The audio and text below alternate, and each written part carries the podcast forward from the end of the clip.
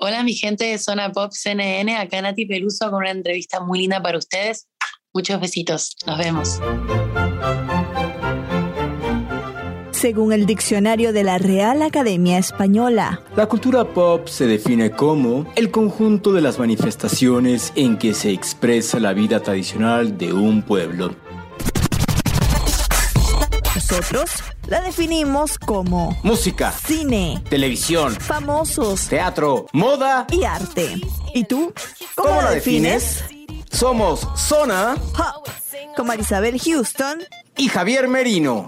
Bueno, se comienza el 2022 en altura y no es porque esté aquí Rosalía, como dice su canción próximamente, ojalá, sino porque tenemos a otra grandísima de la música que es Nati Peluso que nos visita por primera vez acá en Zona Pop CNN. Yo soy Marisabel Houston desde Atlanta, me pueden seguir en Instagram en arroba Marisabel Houston y en Twitter arroba Houston CNN el podcast está como Zona Pop CNN en todas las plataformas de streaming, pero si usted está en Spotify, vaya y denos la valoración 5 estrellitas para que esa plataforma nos siga recomendando y sigan apareciendo en los feeds de los usuarios que les gusta escuchar este tipo de contenidos. Javier, ¿cómo estás? Yo contento, emocionado, un nuevo año, sin expectativas de dejar qué es lo que va a pasar, que llegue solito, así como una paloma mensajera que llegue y te dé sorpresas, sorpresas te da la vida.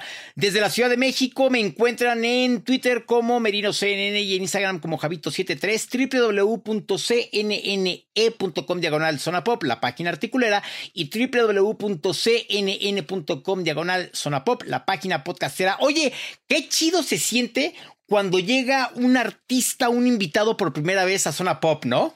A mí me encanta y sobre todo cuando es una mujer poderosa, como se dice ella, la Nasty Girl Fantastic, em, del calibre de Nati Peluso, que ha crecido de una manera descomunal desde el último disco, Calambre. Y la conversación, a pesar de que uno pensaría, ¿no? Esta gente tan gigante que hubiese sido un no sé, como cortante, pero es todo lo contrario. Em, ella, aunque creció, se crió gran parte de su vida en, en, Barcelona, es argentina, tiene muchísimos años viviendo en España, pero conserva esa calidez que tiene el latinoamericano y el argentino. Fue espectacular la conversación. ¿Tú conoces algún tema o algo de la carrera de Nati Peluso? ¿Sabes qué? Yo ya había escuchado hablar de ella. Eh, no sé quién en alguna reunión o algo la sacó al tema, pero ah, se me quedó ahí, ¿no? Y cuando me dijiste que ibas a conversar con ella y que sería con la entrevista con la que abriríamos el 2022, me metí a escucharla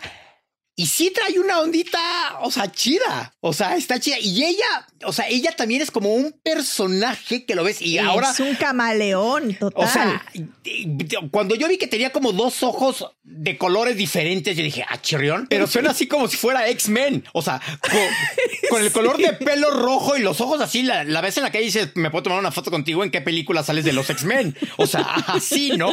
Pero lo importante es la música que está. Es espectacular. Sí. O sea, y que no está, y ya lo van a escuchar en la entrevista, que es algo que a mí me fascina de Nati Peluso, porque yo soy fan, se lo dije, la adoro, le mostré el, el vinilo que me, tarda, me tardó cuatro meses en llegar el año pasado, o sea, yo amo la música de Nati Peluso, pero lo que más me gusta, y si escuchan, por ejemplo, Calambre, que es eh, parte de la producción que vamos a hablar eh, o que hablamos en esta entrevista, que ganó un Latin Grammy, está nominada al premio Grammy, es que ella no se casa con un estilo. Mucha gente la tilda de urbano porque sí, la conocieron haciendo los Visa Rap Sessions, pero ella te canta salsa, te canta pop, ahí está la canción de Camilo VI, te canta alternativo con la canción Buenos Aires, eh, te canta bachata, que es la canción ateo que hizo con Z. Es una artista que es estilo Billie Eilish y yo creo que sería como la Billie Eilish latinoamericano, que no me gusta hacer esas comparaciones porque cada una es única, pero es esta camada de nuevos artistas que se están eh, dando a conocer porque no se casan con un género, no dicen la artista de pop, la rapera, la reggaetonera, no, es Nati Peluso. Cuando me dijiste que ella también cantaba el tema Vivir así es morir de amor de Camilo VI y que lo platicamos en su momento que te dije que la banda mexicana eh, de, Panteón Rococó. Eh, Panteón Rococó también la cantaba. Que se lo mencioné en la entrevista acá.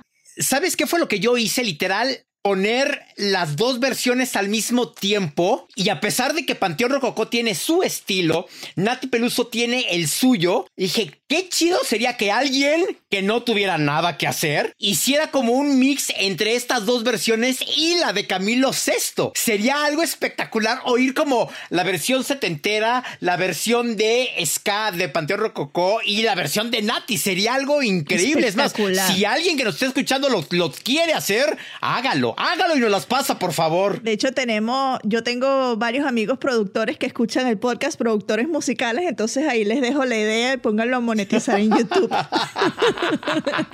bueno, Sería algo muy bueno. ¿Qué te parece si vamos con la entrevista? Porque está larga y no hubo de dónde cortarle, en realidad. no, ¿y quién la va a querer cortar si tienes a ella y es la primera vez que está y es Hay que ponerla entera. pues la tienes que dejar completa, así que suéltala.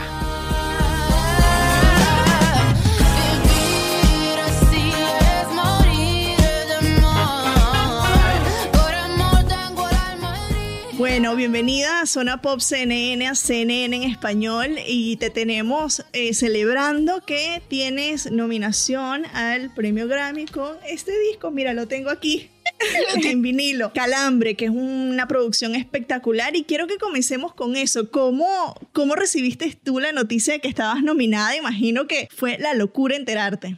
Sí, la verdad que además me, pasó en una semana muy impactante porque gané el, Grammy Latino, entonces casi que no me dio tiempo a celebrar ese premio que nos nominaron con, con el americano. Entonces, yo no me lo esperaba para nada, todo el mundo me decía, ¿te van a nominar? Y yo, no, qué va. La verdad que no contaba con ello, así que fue una grata sorpresa. Y bueno, viste un mimo después de tanto trabajo para ser reconocida eh, globalmente es como una fortuna. Que conste, yo lo escribí en mis predicciones, dije que ese álbum iba a estar nominado en esa categoría y me dio la razón el tiempo. Entonces, no, yo estaba feliz. Cuéntame cuándo comenzaste tú a escribir el disco, porque leí o en una entrevista que vi decías que fue durante el tour de la Sandunguera, ¿no? Que estabas escribiendo este el álbum y como trabajándolo. Sí, bueno, em, empezó ahí, pero fue la verdad que un periodo de composición muy largo. En mi vida hubieron un montón de cambios y todo ese disco como que fue un, un resultado de muchas etapas. Por eso también tiene tantos sonidos. Mi voz fue cambiando mientras lo grababa, mientras lo componía. Hice varios cambios, eh, incluso lo terminé de grabar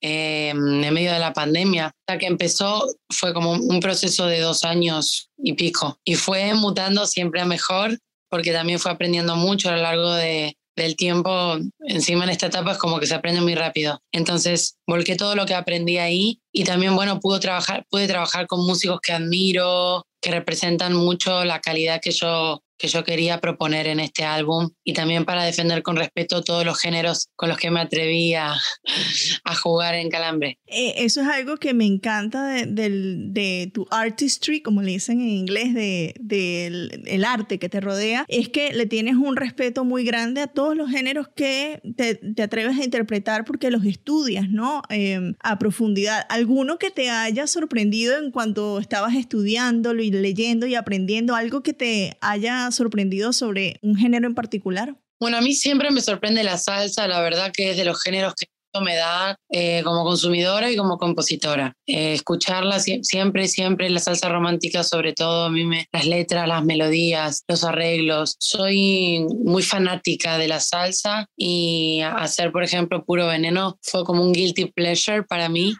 Malos deseos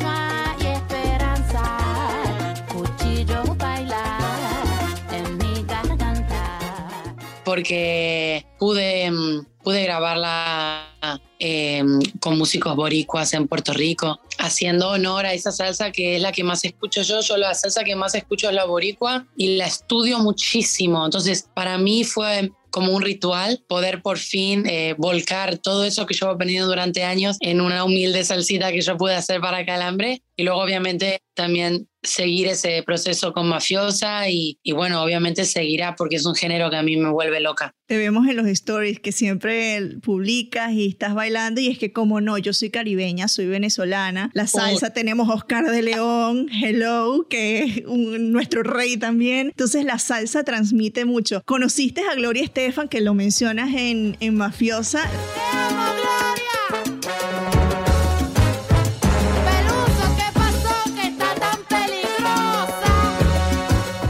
Conociste en los Latin Grammys. ¿Cómo fue conocer a una de tus ídolos, no? Bueno, la verdad es que mm, creo que no había persona en el mundo que más ilusión me hiciera conocer, porque es como mi ídola. Em, la escucho desde muy chiquitita cuando la vi, la verdad que fue la primera vez que me sentí realmente una fanática, nerviosa y mm, fue muy agradable conmigo y le dije, ¿escuchaste Mafiosa? Y al otro día me vio y me dijo que le había parecido una super salsa, que estaba muy orgullosa y fue un honor conocerla. Además, es súper humana, eso es lo que más me gusta de ella desde, que la conocí. Mira, este, a mí este disco me llegó a las manos, lo compré el año pasado, que es lo mejor de Miami Sound Machine. Y después de ah. saber tú, cuando, lo fanática que eres de Gloria Estefan, dije, este disco en algún momento se lo voy a regalar a Nati Peluso. ¡Ay! Lo tengo, lo tengo acá, es un vinilo y dije, en algún momento, no sé por qué me llegó a las manos, pero dije, bueno, ya tiene destinatario. Hablemos de, por ejemplo, de Sana Sana, para regresar a Calambre, es un tema que cuando yo escucho la, la, la frase, si el FMI me, lo, me la toca,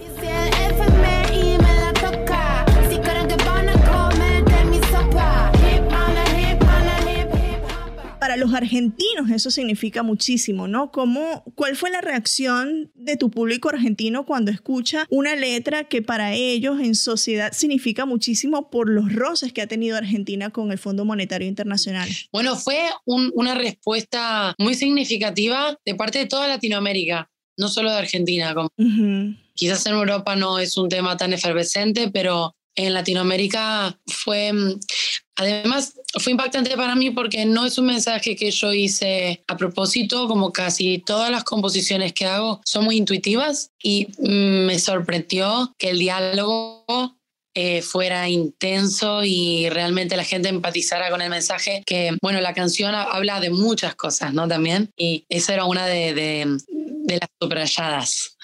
Fue, fue lindo poder también tocar una rama más social, no siempre hablar como de amor o de sentimientos, hablar de, de temas sociales Mm, cuando es genuino y cuando es natural, como me salió a mí, creo que, que, es muy beneficioso para todos. La fusión dices que es tu filosofía desde pequeña y que no crees en separar las cosas o separar al menos los géneros, ¿no? ¿Cómo fue crecer en tu casa? ¿Qué música se escuchaba? Porque imagino que así como se escuchaba salsa, también se podía escuchar otro género y de ahí es que te alimentaste tú, ¿no? Sí, sí, la verdad es que mira, justamente en mi casa no se escuchaba tanta salsa, más allá de ¿no? Como se escuchaba Gloria, Elia, Héctor y poco más. La salsa yo la, la, conocí más de adolescente, pero en mi casa se escuchaba mucha variedad de, de música, desde folclore, ¿no? Hasta pop, eh, música americana, música latina, eh, música brasileña también. Hicimos un viaje a Brasil y, y, mis papás ponían mucho a Caetano y a Joao y a Jobim también. Eh, hemos escuchado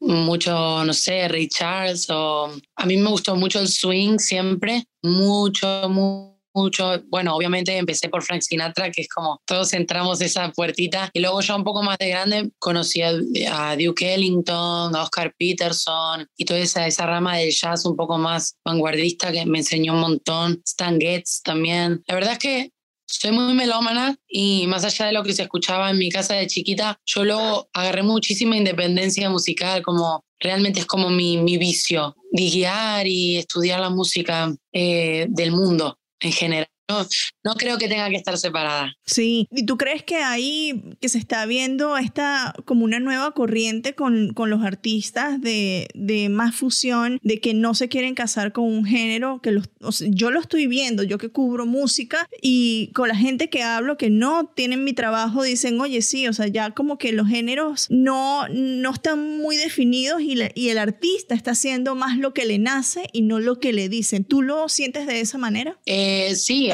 a ver, yo llevo defendiendo esta filosofía de trabajo, o sea, desde que empecé a hacer música. Pero fue como mi speech y mi bandera. Y la verdad es que la gente no lo entendía mucho. De hecho, se, se, me llegaba como a criticar quizás por no, por no ser de un palo en concreto. Y me pone muy feliz ver cómo esas esas barreras, esas limitaciones desaparecen y poder contribuir con mi filosofía a aportar que, que, la gente se sienta libre para hacer lo que quiera con la música, que para eso está, ¿viste? Es para para, para aprenderla. Eh, porque solo una cosa pudiendo aprender todas.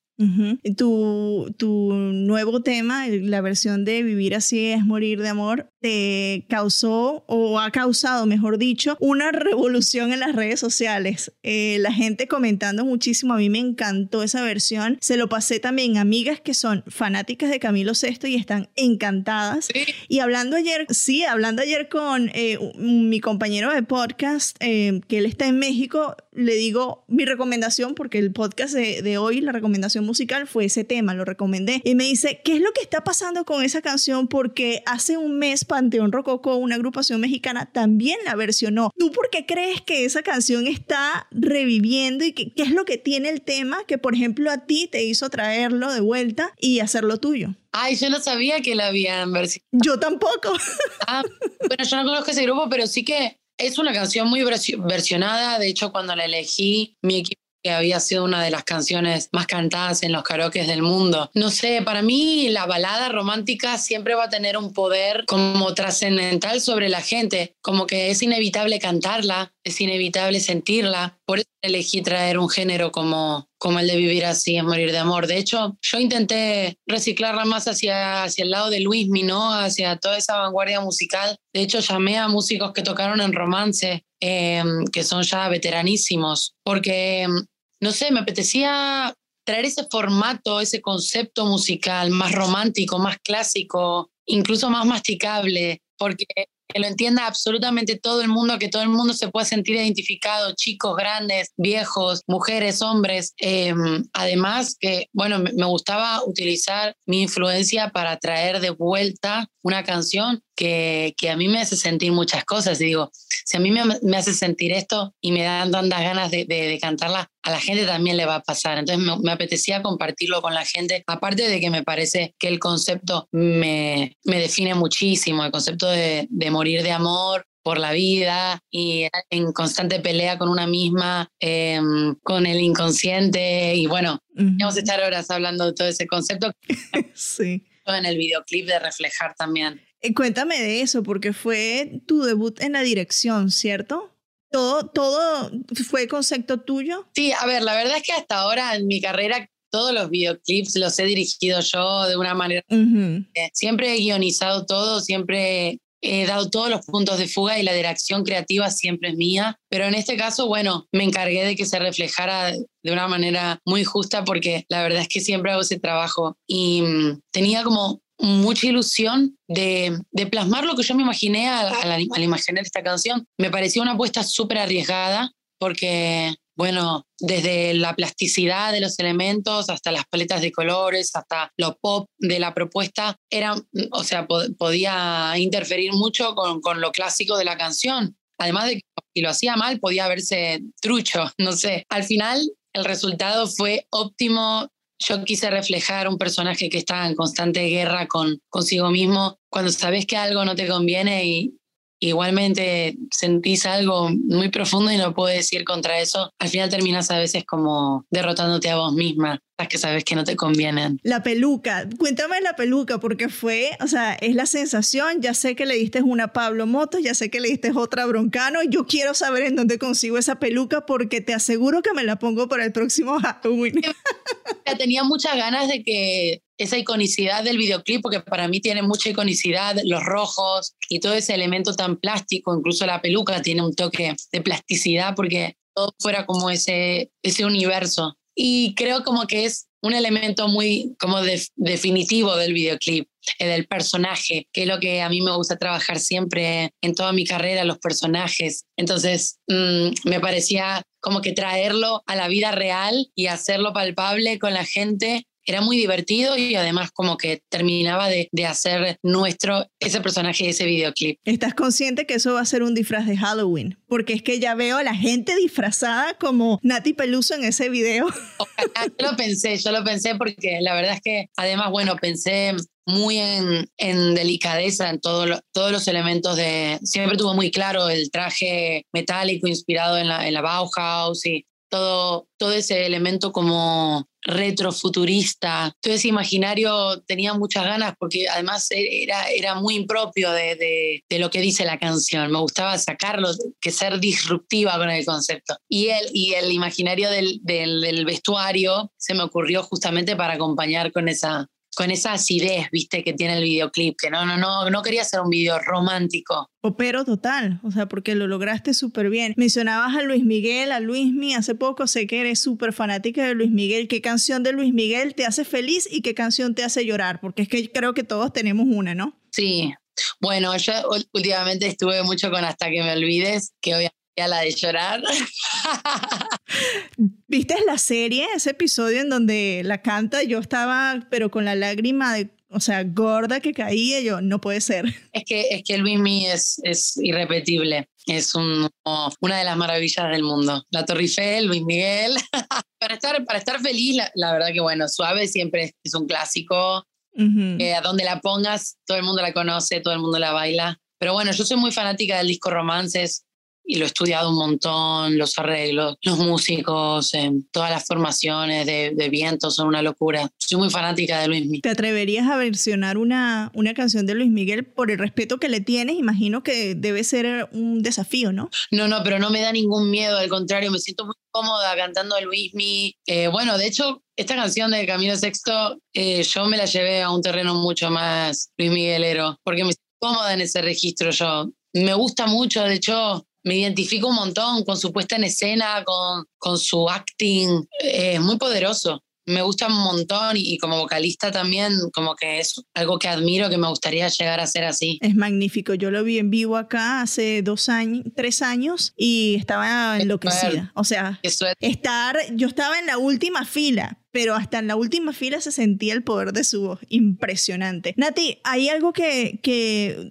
cuando estaba haciendo mi investigación previa que descubrí de ti, que esto yo no lo sabía, muchos de tus seguidores quizás lo saben, y es que escribías poemas en la calle, en España. Cuéntame cómo esa experiencia te formó a ti para dedicarte ahora a escribir canciones. Eh, fue una experiencia bastante enriquecedora, sobre todo por la agilidad que tuve que desarrollar en la dentro de la calidad que te venga una persona y te, pida un poema que tenés que redactar en cinco minutos como máximo porque hay una cola y te estar comprometida con la calidad porque eso es algo que yo nunca abandono, era un reto que luego me hizo tener muchas herramientas para, para ser eh, letrista al final. La escribir en verso eh, con rapidez es algo difícil, sobre todo mantener pues el juego de, lo cotidiano, de la metáfora, de no irse a lo, cliché y no usar palabras demasiado azucaradas, ¿no? A mí me gusta escribir con, con elegancia, entonces fue un, fue un momento súper lindo de, de, mi carrera porque al final para mí eso ya fue empezar a, a, formarme como, como compositora al final. Gracias a eso al final terminé rapeando porque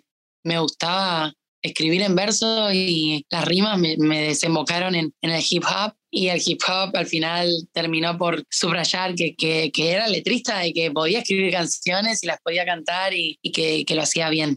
Em, ¿Hay alguno que te recuerdes? Pues imagino que fue hace mucho tiempo, entonces será difícil recordar alguno en particular, pero una situación eh, o un pedido específico que se te venga a la mente que te impactó? Había un montón de, de pedidos, cada vez eran más sentidos y con más peso emocional, porque la gente venía ya sabiendo de lo que iban, no se lo encontraban de repente, ya iban como al puesto. Y, y sobre todo, recuerdo que había mucha gente que venía como a pedir poemas, poemas de despedida, porque se les estaba muriendo algún ser querido o porque tenían un, un, papá, una mamá enferma en el hospital, algo así, y querían como un obsequio, ¿sabes? Como eh, con amor y dedicado a ellos. Entonces, quizás me daban información de sus vidas y, me pedían que les escribiera un, un poemita. La verdad que, bueno, yo siempre lo hice con mucho compromiso significaba un montón para la gente. Ya para finalizar, porque sé que ya nos queda poquito tiempo, pero pudiese hablar contigo una hora entera. Eh, mucha gente está comentando esa frase de lo que te grabó Broncano en la puerta del carro. Mucha gente lo está comentando por lo importante que es de resaltar que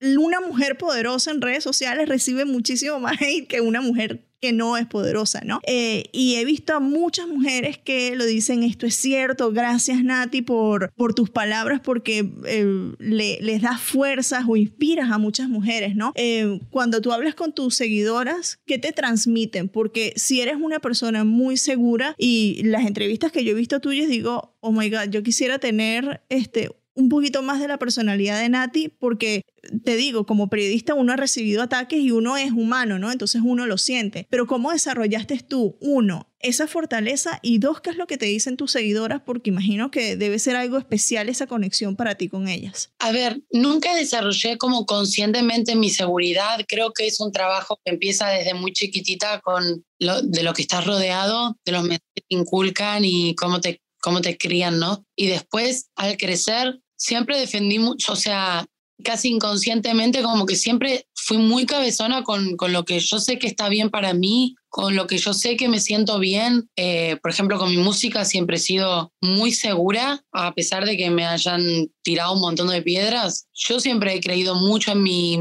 en mi proyecto, en mi talento, en mi don, porque es cuestión de estar conectada con, con lo que vos sabés que, que, que haces bien. Y cuando vos haces algo bien, y triunfás, siempre va a haber alguien que te quiera hacer sentir que estás equivocado. Pero porque en eso consiste también el reto de la vida, ¿no? Como de saber fraguar esas cosas y, y tener los pies en la tierra y estar conectado con, con tu propósito. Es verdad que yo también eh, me expongo muchísimo y cada vez es más complicado mantenerse como neutral ante esas situaciones. Por eso escribí este mensaje, porque llega un punto que te empieza a afectar de una manera que vos decís, pero esta, esta persona no soy yo. O sea, la gente empieza como a hacer un imaginario tuyo y es muy complicado hacerles entender que una es una persona con sentimientos, porque hacer como parte de un, de una, eh, un saber popular, ¿no? Y como si fueras un dibujo animado, no sé. Entonces, tal cual. Hay, hay que aprender a, alejarse de, de, esa subrealidad y vivir muy conectada, intentando como ser tu mejor amiga, yo creo darte cuenta cuando te estás zafando. Está bien ser exigente, yo soy muy exigente conmigo mismo, soy muy crítica, por eso también como que ya tengo bastante conmigo misma. No dejo que... Somos muy parecidas. no dejo que se, que se metan mucho porque ya sé que yo tengo mi triunfo asegurado si, si yo soy mi propia jefa, si yo me regaño, si yo me critico, ya tengo bastante. Sí, ya con nuestra mente ya es suficiente. Nati, eh, ya para finalizar, dime que vas a traer Calambre Tour a Estados Unidos porque muero por ir a uno de tus conciertos. Tengo muchísimas ganas y sí lo voy a hacer. De hecho, bueno, voy a estar en el Coachella porque, bueno, llevo buqueada el Coachella desde antes del, del COVID. De la pandemia. Fue pasando, pasando y ahora estoy muy contenta de que voy a poder ir, voy a poder compartir con mi gente de allá, que sé que hay un montón de gente que siempre me dice, bueno, en Miami, en Los Ángeles, estuve en Las Vegas también para los Grammy y voy a mucha gente que me decía que quería ir a un show, así que sí o sí voy a ir. Voy a llevar Calambre Tour, porque el 2022 la verdad que se viene con una gira global súper especial que estoy preparando para poder llevar todo esto a otro nivel y, poder disfrutar con, con todo mi público allá.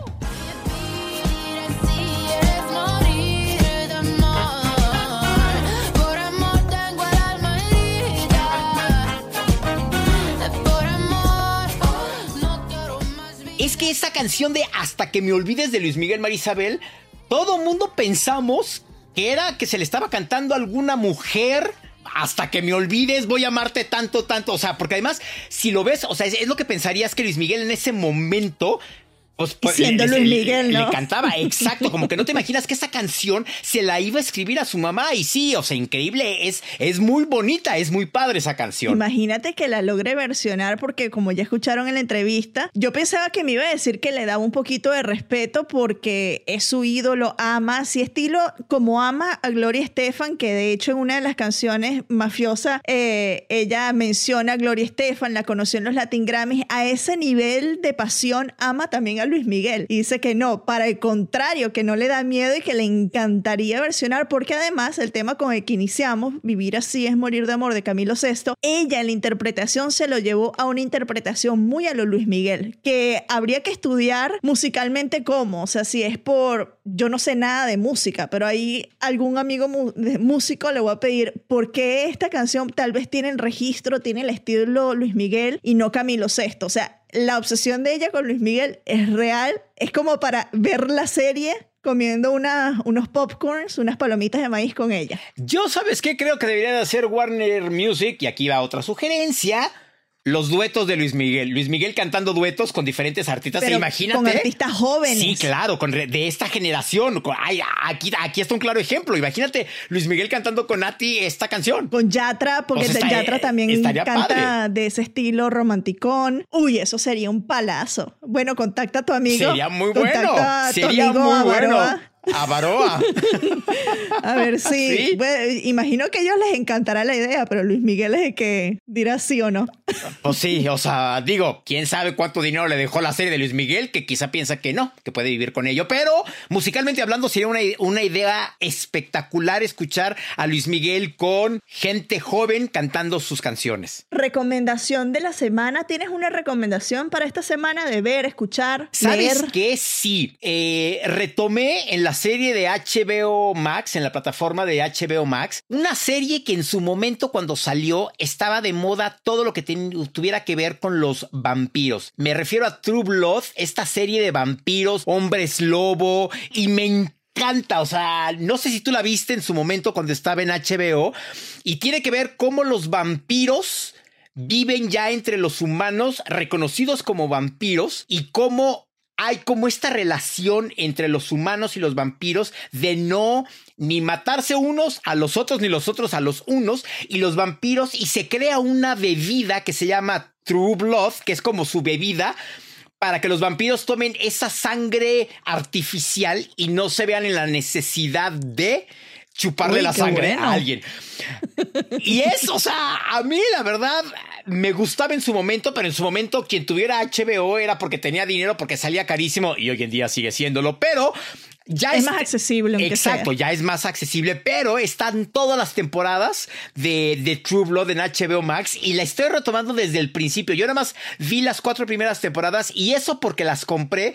Me acuerdo que iba yo caminando por un Walmart, no, por un Target en Estados Unidos y de repente con el carrito vi que decía oferta de las primeras cuatro temporadas de True Blood, las cuatro primeras por 29.99. Dije, ahorita es cuando, ¿no? Y entonces literal me las eché en una semana todas las temporadas, pero las, las tres restantes ya no las pude ver, pero ahorita estoy en la cuarta temporada y sí llega el momento en que dices, qué jalada, qué jalada de pelos es esto, pero está buena, está, está, está, está muy buena para ver cómo esta serie de los 90 se desarrollaba de los, de los vampiros. Entonces, yo recomiendo véala. Yo creo que me la voy a anotar también. eh, eh, está me la voy muy a anotar porque además tiene Alexander Skarsgård de estos hermanos que son Sí. una maravilla, todos actuando y guapísimos Sí. todos también. ¿Tú? Mi recomendación es otra serie pero de Netflix que estoy completamente obsesionada, ya la terminé y pienso retomarla de nuevo, que es La Reina del Flow. Eso es una locura,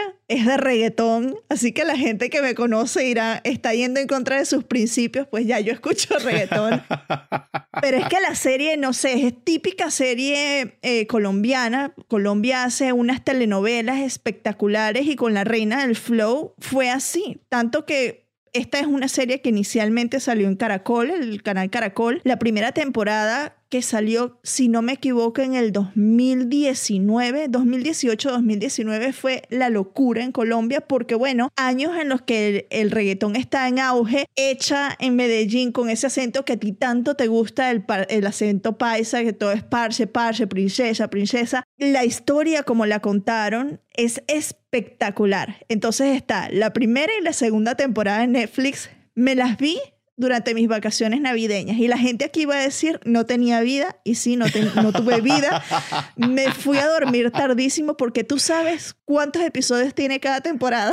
No, pues me imagino. O sea. 80 y no sé Sí, qué no. cuántos O episodios. sea, literal de a 10 capítulos. No, ni siquiera 10 capítulos por día. O sea, porque te faltarían muchos días. O sea, la me levantaba y la ponía. O sea, me pasaba todo el día, o la ponía en el teléfono, en el iPad o en el televisor, me la pasaba todo el día viendo la serie. Es espectacular y las canciones son muy buenas, entonces el playlist también lo estoy siguiendo en, en Spotify. Si pueden, véanla, no la juzguen por ser una serie de cantantes reggaetoneros, porque la historia está muy chévere, muy, muy buena. Lástima que se toca el tema de drogas, como yo con las series mexicanas y las colombianas siempre pongo un, un pero y un punto en el que no se necesita tocar el tema de droga, pero es algo tan intrínseco en las realidades de ambos países. Lástima que se tocó, pero es que está escrita magistralmente, me encantó. Pero a ver, cuando dices musical, o sea, ¿son las canciones que están de fondo o literal así como Glee?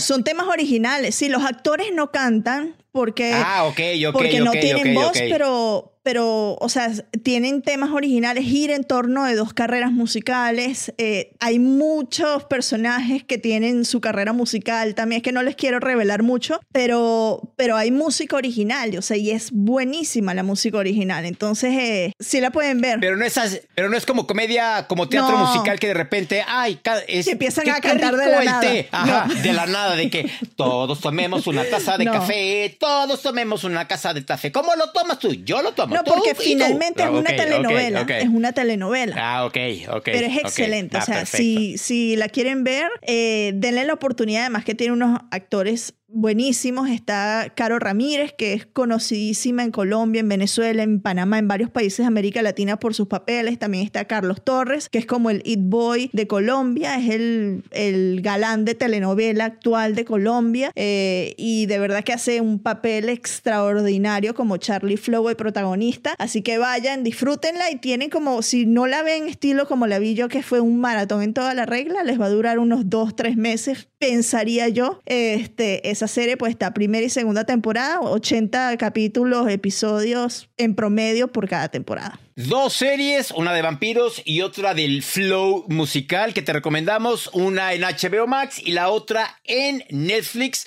Vete por una, vete por otra, o como diría la canción, con melón o con sandía, de la víbora, víbora de la mar.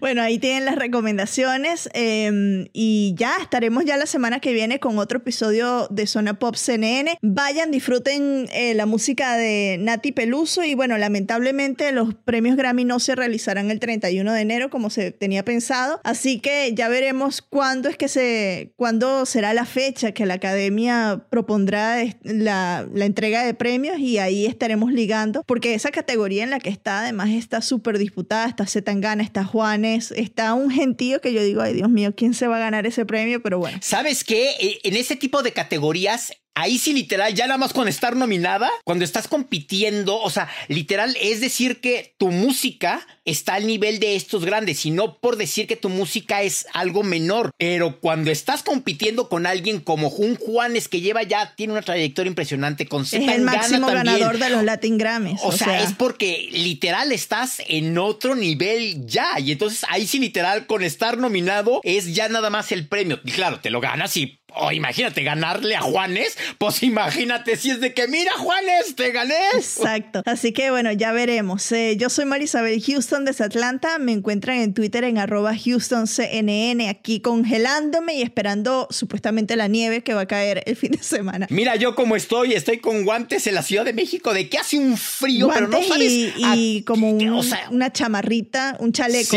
no sé si, es palabra buena decir chaleco en México. Sí, sí, sí, sí, Es la otra que no se puede decir. Eh, no sé si ya dije Instagram, pero si no lo dije Instagram, arroba Marisabel Houston, el podcast es Zona Pop CNN, nos escucha en cualquier plataforma de streaming, pero en Spotify vaya y nos da la valoración. También hágalo en Apple Podcast, porque mucha gente también aquí en Estados Unidos consume Apple Podcast. Em, y síganlo en las redes sociales, en Zona Pop CNN, en las redes sociales principales, con las clases esas de la Ibero, porque ahora también soy una chica Ibero después de que me gradué del diplomado. Aprendí algunas cosas que las voy a estar poniendo en práctica en las cuentas de Instagram, a ver si esto crece en, eh, en esa cuenta, que ya nos dieron muchísimas ideas para promocionar contenido, así que estén pendientes. Zona Pop CNN, Javier. Yo soy Javier Merino desde la Ciudad de México. Mi cuenta en Twitter es arroba merinoCNN y en Instagram me encuentran como Javito73. Todos los artículos, articuleros y poperos están en www.cnne.com diagonal Zona Pop y todos los episodios podcasteros están en nuestra página www www.cnn.com diagonal zona pop. Así que vete, dale un clic y escucha y diviértete. Queremos ser tu compañía sin importar la hora del día, la tarde, la noche, la madrugada. Queremos estar siempre contigo y que nos consideres como parte esencial de tu vida parte esencial de tu vida. Ni yo me la creí. Pero suenas inspirador, o sea, Deepak Chopra. ¡Adelante, diamante! ya con eso nos vamos. Te voy a poner música inspiradora aquí al final con ese adelante, diamante. No, no, mejor ponte a, Nati Peluso, algo de Nati Peluso. Es más, ponte algo que no sea vivir así es morir de amor, que fue con la que abrimos. Ponte algo, algo también que sea así como impactante para cerrar. Me empieza a molestar